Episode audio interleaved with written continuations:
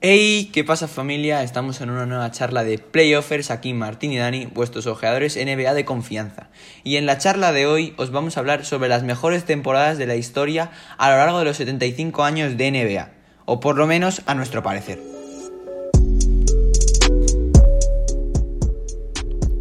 Y como bien ha comentado Dani en la introducción, hoy venimos a hablar un poco de las temporadas más emocionantes, de las mejores a lo largo de toda la historia de la NBA y que creemos que tienen eh, muchas cosas que debéis saber. Además, queremos deciros que estamos eh, tremendamente ilusionados con esta charla porque bueno, ha habido un trabajo de investigación eh, muy importante y creemos que nos puede quedar muy, muy bien, muy, muy guapa y que os guste a vosotros y aprendáis cosas que a lo mejor no sabíais. Pues sí, totalmente. Es algo que esta charla nos ha costado bastante trabajo hacer el esquema y con lo cual esta charla va a ser un poquito duradera, pero a nosotros nos gustan ese tipo de charlas y con ello pues empecemos con la temporada 1983-1984 en la cual pues fue el anillo de los Celtics en el enfrentamiento más recordados de las finales debido a una rivalidad histórica entre los Lakers y los Celtics en el momento pues de Magic Johnson, Larry Bird en la cual, pues como hemos dicho, ganó Celtics un 4-3 en las finales. Sí, se alargó hasta el séptimo partido en, estas finales y el MVP de la temporada también se lo llevó Larry Bird, eh, que fue el primero de los tres que conseguiría seguidos. Eh, y luego también, pues, una cosa importante a comentar, el, empezó la etapa de David Stern como comisionado de la NBA, que bueno, es un comisionado bastante recordado, solo ha habido cinco en toda la historia, eh, David Stern es el cuarto. Y bueno, pues ah, la verdad que es muy importante esto. Sí, además es uno de los más conocidos de la historia, sobre todo pues porque las grandes estrellas anteriores de antes que Adam Silver pues vinieron con el, con el tronado de David Stern. Y em, otro dato importante e interesantísimo es que Karim pasó a Will Chamberlain en la lista de máximos anotadores de la historia, colocándose en primera posición, algo que todavía hoy en día mantiene y podría pasar el LeBron James en las siguientes temporadas si LeBron se queda varias temporadas más en la NBA. Sí, si LeBron sigue jugando a su nivel, eh, pese a los años que tenga, yo creo que en dos temporadas, no me acuerdo cuánto está, no sé si está a 4.000 puntos o a 3.000 y pico, en dos temporadas lo podría pasar, pero de momento lo mantiene y salvo que lo pase, pues seguirá siendo el, máximo anotador de, de, la historia. Luego también hay que decir que en esta temporada hay un cambio muy importante, que es que en playoffs es la primera temporada que juegan 16 equipos, eh, en los playoffs, 8 por cada conferencia. Antes de esta temporada, pues están jugando 6 por conferencia, eran 12 equipos los que jugaban. Y otro dato muy curioso, otro, otro acontecimiento histórico, fue que en esta temporada em, eh, presenciamos el partido con mayor anotación de toda la historia, que fue un Denver eh, contra Detroit Pistons, que se llevó Detroit por 186 a 184, ahí no debía defender ni su madre, y pues que fueron en tres prórrogas. Lo que me sorprende bastante de este partido es que no haya habido eh, un máximo anotador tipo que se hiciese 80 puntos, 81 o incluso los 100 que tenía Will Chamberlain. Me sorprende bastante porque entonces significa que todos los jugadores de la rotación y del quinteto tenían que haber hecho 40 puntos, 30 puntos, lo cual eh, es algo que recalcar y es una, un dato muy importante para esta temporada que todavía sigue a cabo hoy en día. Y por último, un dato interesantísimo que cuando lo hemos visto nos parece surreal es que el, partido, el quinto partido de las finales, el cual se llevaron los Boston Celtics, eh, por el dato que os voy a dar ahora, em, pues se llamó el Hit Game debido a que los Celtics quitaron el aire acondicionado, algo, como he dicho, surreal en el pabellón, y pusieron la calefacción haciendo que hiciese un calor asfixiante en el Garden. Bueno, es un dato pues que, que nos hace que sea algo mucho más antiguo que hoy en día no se daría. Sí, bueno, ya sabemos cómo era antiguamente, las reglas del juego eran otras, era un juego más duro y se tomaban más licencias y pues que en el Garden decidieron quitar el aire acondicionado y, poner la calefacción y ese día hacía tal calor que bueno, los jugadores de los Celtics ya sabían a lo que iban, ¿no? Porque era una estrategia para ganar el partido, eh, calentaron sin chandal y todo y les proporcionaron eh, tubos de oxígeno, pero en cambio Lakers no estaba preparado para ello y les pasó factura. Sí, y además también decir que este, toda, toda la serie de, la NBA, de las finales fue bastante igualada y este partido se vio que hubo una clara diferencia como de 20 puntos, lo cual pues se vio que realmente hicieron este, este hit game que está denominado eh, los Boston Celtics. Sí, funcionó, funcionó la táctica. Solo hay dos partidos en los siete que hay un marcador de mayor de 15 puntos. Este y el tercer partido eh, que se llevan los, los Lakers. Y ya podemos pasar con la siguiente temporada, que más que temporada son un cúmulo de temporadas porque creemos que en estas tres temporadas eh, hay datos muy importantes que comentar y son las tres del three-pit de los Chicago Bulls, el segundo three-pit que va desde la temporada 95-96 a la 97-98. Sí, entonces Martín, si te parece bien, empecemos con la 95-96, en el que fue el primer anillo eh, consecutivo de los Bulls contra los Seattle Supersonics, venciendo por 4-2 para conseguir, como hemos dicho, su primer anillo del three-pit. Y un draft un poquillo flojo. Este draft pues nos deja ahí, nos deja un poquito frío solamente con Kevin Garnett, Joe Smith, Rashid Wallace, pero bueno, no jugadores muy, muy conocidos, aparte de Kevin Garnett, sin quitarle, sin quitarle méritos. Y también decir que se dio la mejor temporada en la historia regular, en la temporada regular con un 72-10, hasta que obviamente pues lo rompieron los Golden State Warriors en 2015-2016, que hablaremos más adelante, y pues tuvieron un 73-9 que estaba muy bien para aquella época. Sí, le superaron ese 72-10, como ya ha dicho Dani, pues hace poco, relativamente, pues eh, lo rompió Golden State Warriors. Y pues nada, decir que eh, también en esta temporada se da la expansión canadiense, muy importante en la liga, entrando franquicias como Vancouver Grizzlies y Toronto Raptors. Eh, luego ya sabemos que Vancouver se muda al poco tiempo. Y también que Hakim Olajuwon superó en esa temporada a Karim Abdul-Jabbar como máximo taponador de la historia de la liga. Y bueno, de momento sigue vigente ese puesto lo que ha dicho Dani también del draft flojo, ya veremos que el siguiente draft es un draft muy potente y este por lo que decimos solo hay dos, tres nombres eh, así eh, que recalcar y realmente solo uno muy muy bueno como fue Big Ticket. Pues sí, totalmente. Y ahora ya por el último dato que hemos puesto para esta temporada 95-96, tenemos a Gary Payton, que se hace con el Defensive Player of the Year, el mejor jugador defensivo del año, y se convierte junto a Sidney Moncrief en el único base en hacerse con este ganador. Sí que es cierto que Sidney Moncrief consiguió los dos primeros eh, en la historia de la NBA, además consecutivos, pero ya con más mérito Gary Payton, pues después de esos dos seguidos, pues es el único hasta la fecha que tiene este galardón.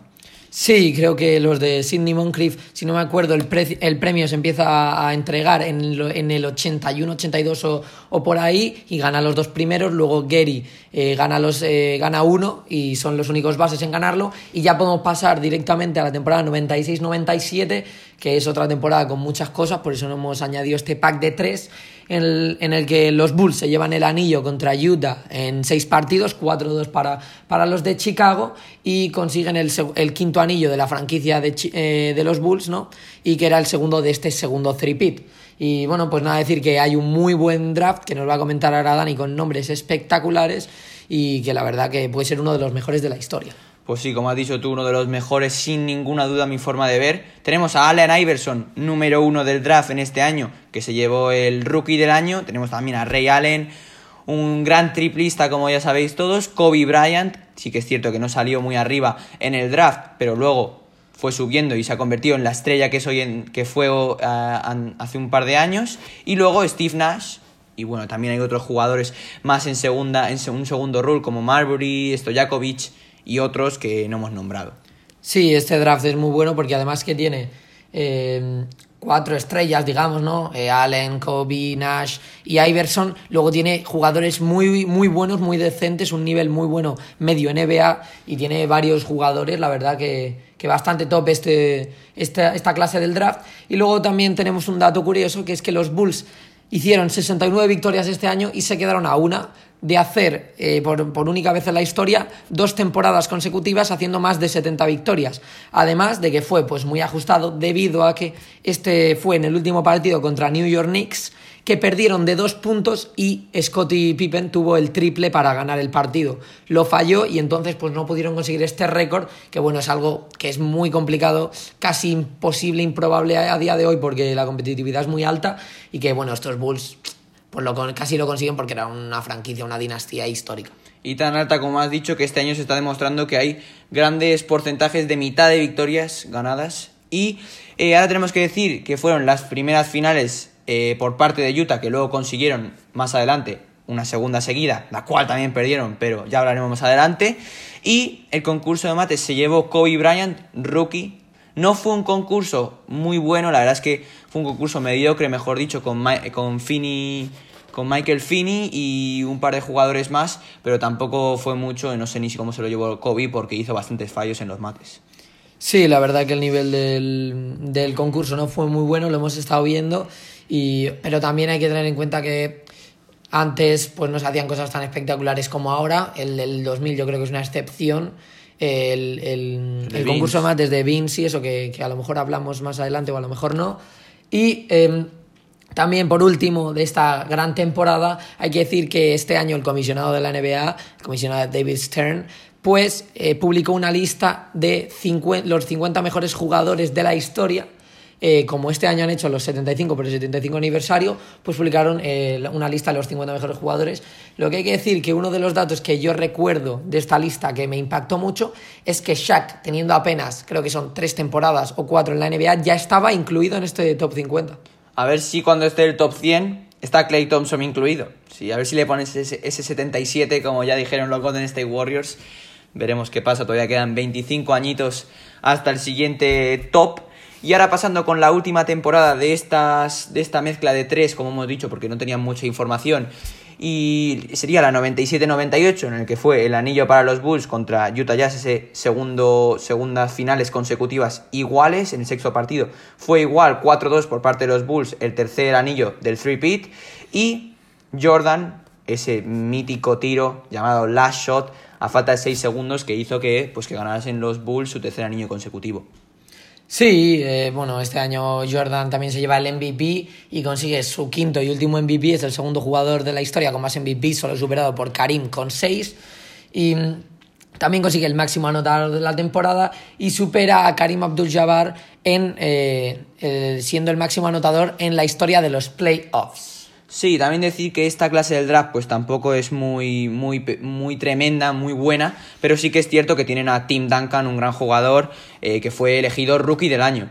Y también otra cosa que hay que recalcar sería que Larry Bird, el pájaro, debuta como entrenador jefe y gana el galardón a mejor entrenador del año en su ciudad natal, que sería Indiana Pacers. Hizo una buena temporada, por ello se, se llevó ese gran galardón. Sí, curioso, ¿no? Que primer año ganes...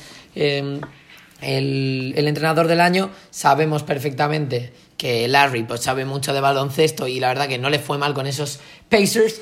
Y podemos pasar ya con esta etapa de tres, estos tres años eh, con tantas cosas a recalcar. Y pasamos con una temporada también muy importante y muy guapa, la verdad, muy fresca, que es la 99-2000 la cual tenemos eh, a un prime Shaquille O'Neal, que la verdad que es de los jugadores más dominantes, si no el más en toda la historia, y que obviamente esos años es de jugador top de la historia, y que fue MVP máximo anotador de la temporada. Sí, totalmente. Además, también fue el primer anillo del three pit de Los Ángeles de Los Ángeles Lakers contra Indiana Pacers en el sexto partido y rookie del año compartido, la única vez en la historia de la NBA, un dato muy interesante que cuando lo hemos visto no nos acordábamos que sería entre Steve Francis y Elton Brand. Sí que es cierto que, pues bueno, no es una gran clase, pero ahí están estos dos, que es un gran dato. Si no me equivoco, eh, Elton Brand es número uno del draft y Steve Francis es el número dos. Así que, aunque no fue una gran clase, pues sí que es verdad que el rookie del año sí se lo llevaron los dos primeros eh, elegidos. Y pues, como ha dicho Dani, fue compartido algo que nos ha impactado bastante. Y también tenemos que en esta, en esta temporada los Lakers hicieron una racha de 19 victorias consecutivas, que es la tercera mejor racha de la historia.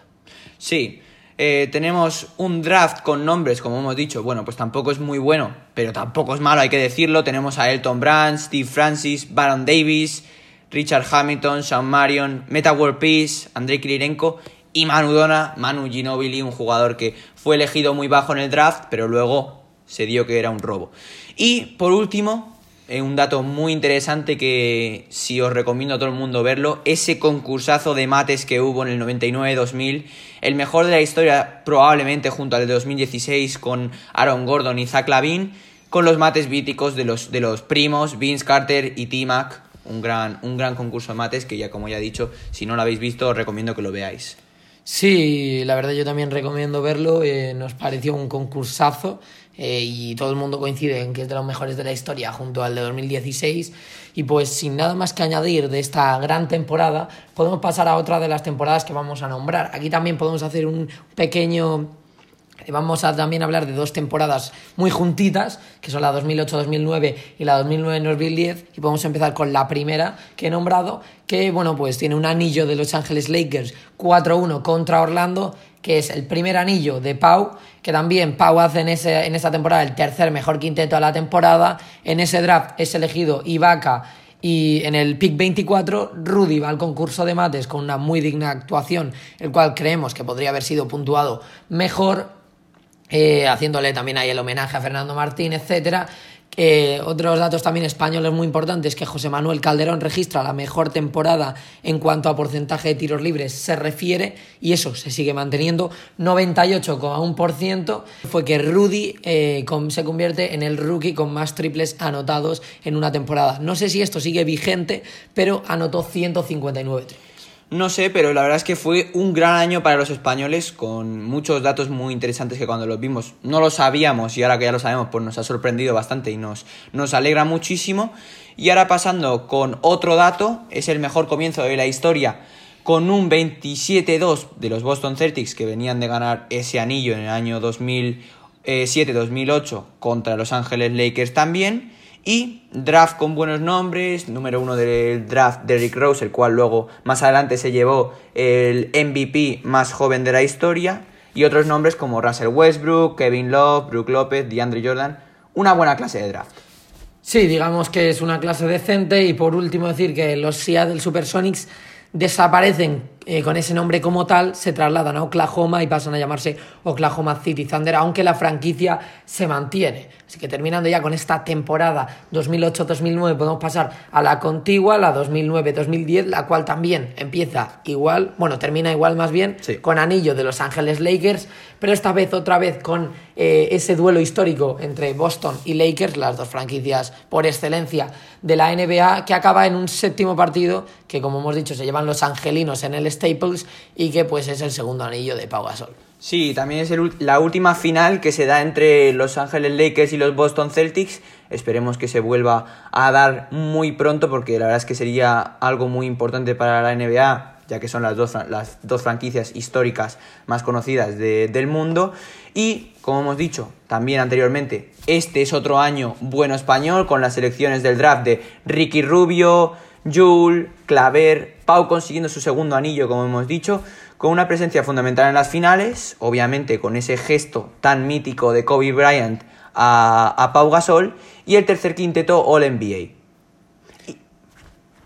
Sí, bueno, y también eh, tenemos eh, un draft bastante bueno, que es el de Blake Griffin, Curry, Harden, DeMar DeRozan, Ru Holiday, es decir, eh, una clase muy, muy importante, sobre todo teniendo en cuenta pues, el nivel de Curry, Harden eh, y los otros jugadores que también son muy buenos jugadores de, la NBA.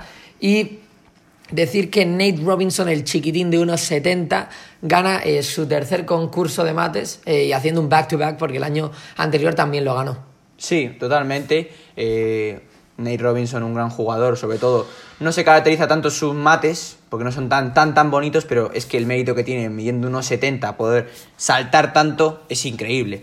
Y eh, algo que nos, nos gusta mucho y que la verdad es que cuando nos emociona es esa decisión que tomó LeBron James, último año en Cleveland, para, en su primera etapa, obviamente, para irse a los Miami Heat, que esto se llamó The Decision, porque lo hizo eh, a ESPN, si no estoy equivocado, a una cadena pública y eh, pues ahí lo demostró que se iba a ir de equipo.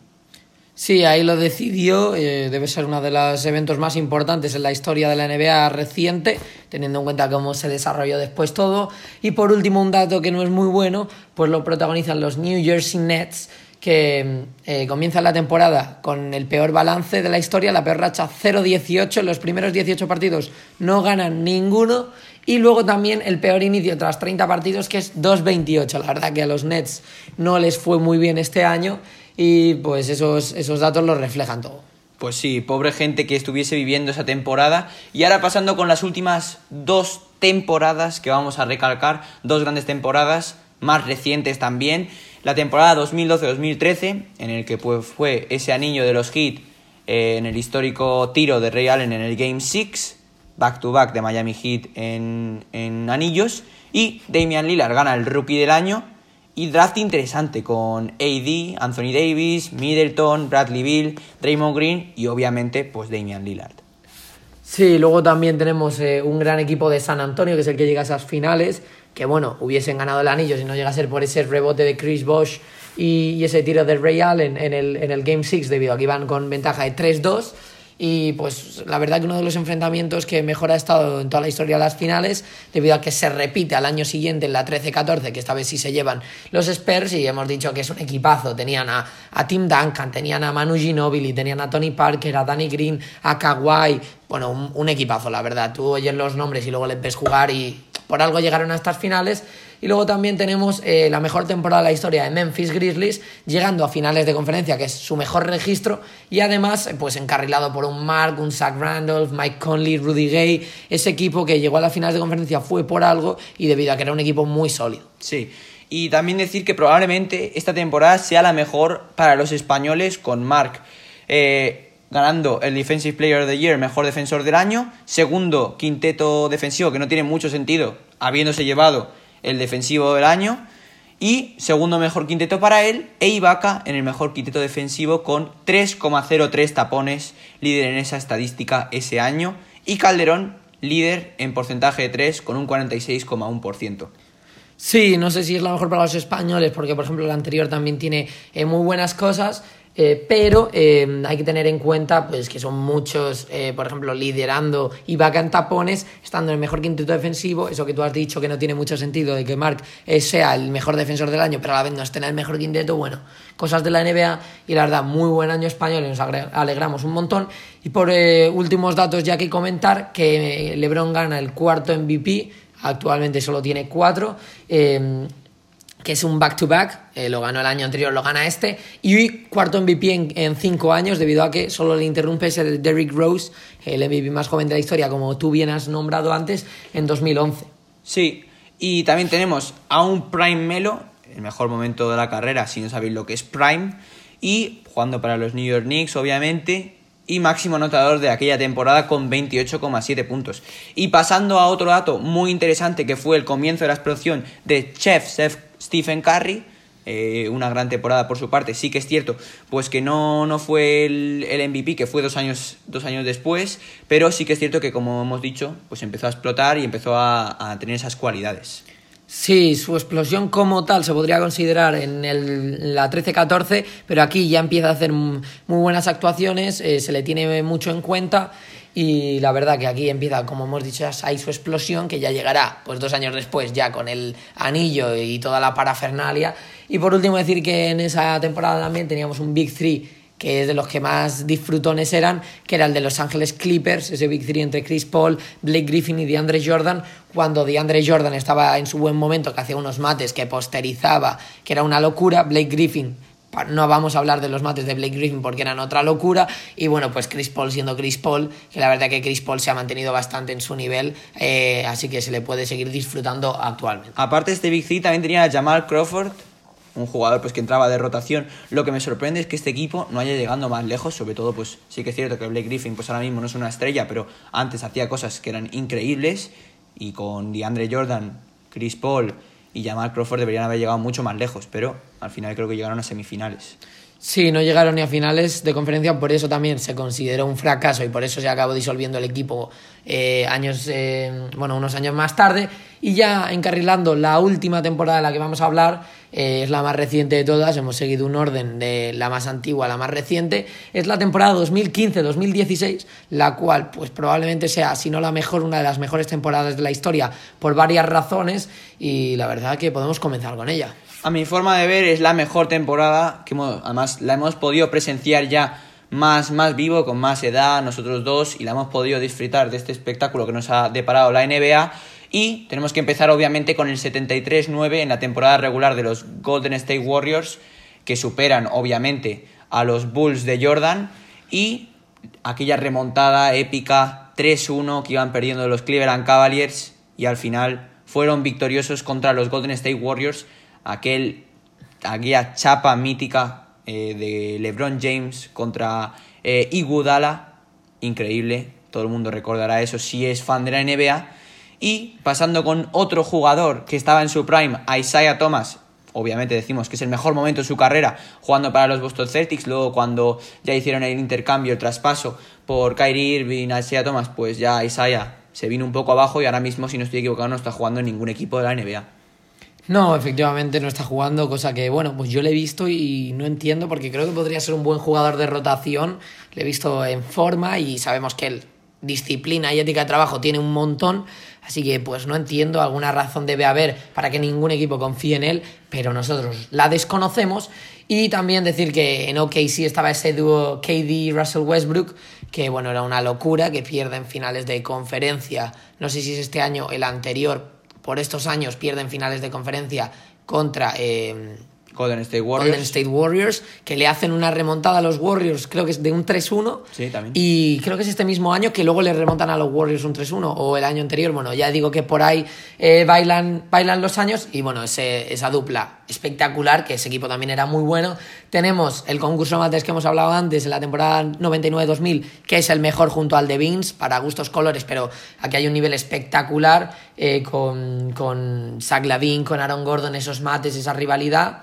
Y pues nada más que comentar de, este concurso. A mí me gustaría comentar otra cosa de ese dúo galáctico de KD y Russ. También estaba Sergi Vaca, un jugador español en Oklahoma, que como has dicho, tenías toda la razón, 3-1 en, esas finales iban ganando a los Golden State Warriors y luego me acuerdo de ese triple que metió Curry desde el centro de campo para hacer la victoria en el overtime. Y como tú has dicho con el tema de concurso mates, sin ninguna duda mi forma de ver el mejor concurso de mates y Aaron Gordon es que hizo, a mi forma de ver, el mejor mate de la historia de la NBA. Tú piensas que pasarse el balón por debajo de las piernas es absolutamente imposible y encima saltando por encima de la mascota que medía bastante ya es tremendo y a mi forma de ver pues tangaron a Aaron Gordon yo creo que se merecía el concurso de mates y por ello Aaron Gordon no ha vuelto a ir a un concurso de mates porque se sentía robado Efectivamente, bueno, Zach Lavin también hizo muy buenos mates.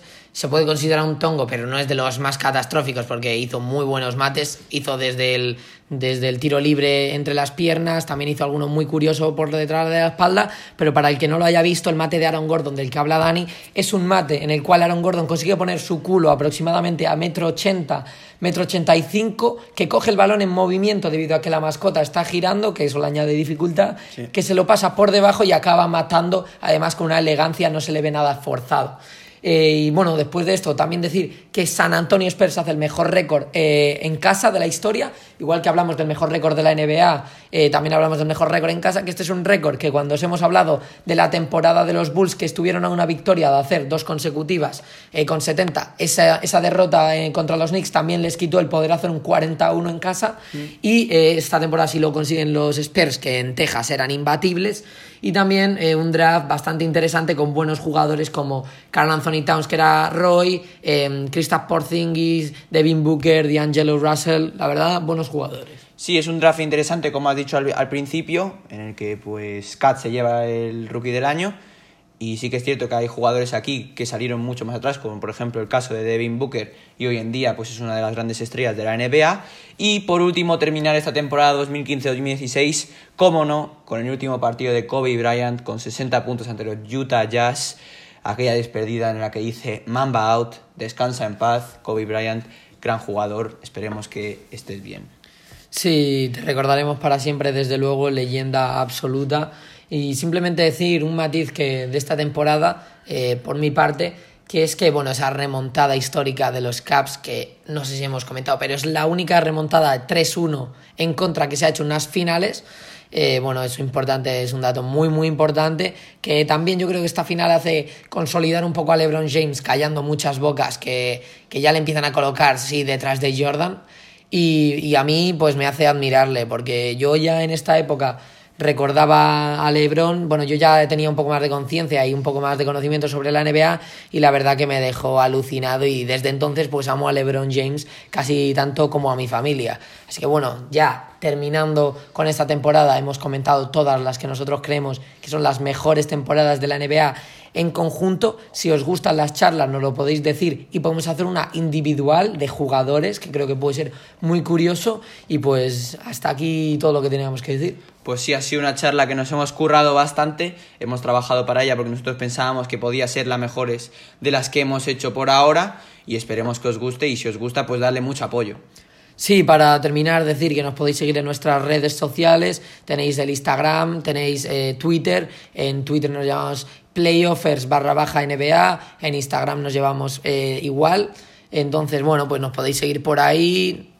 Eh, darle amor y darle apoyo a los, a los posts y todo. Y pues muchas gracias por escucharnos y nada más que decir. Pues nada, un abrazo a todos y muchas gracias. Chao familia.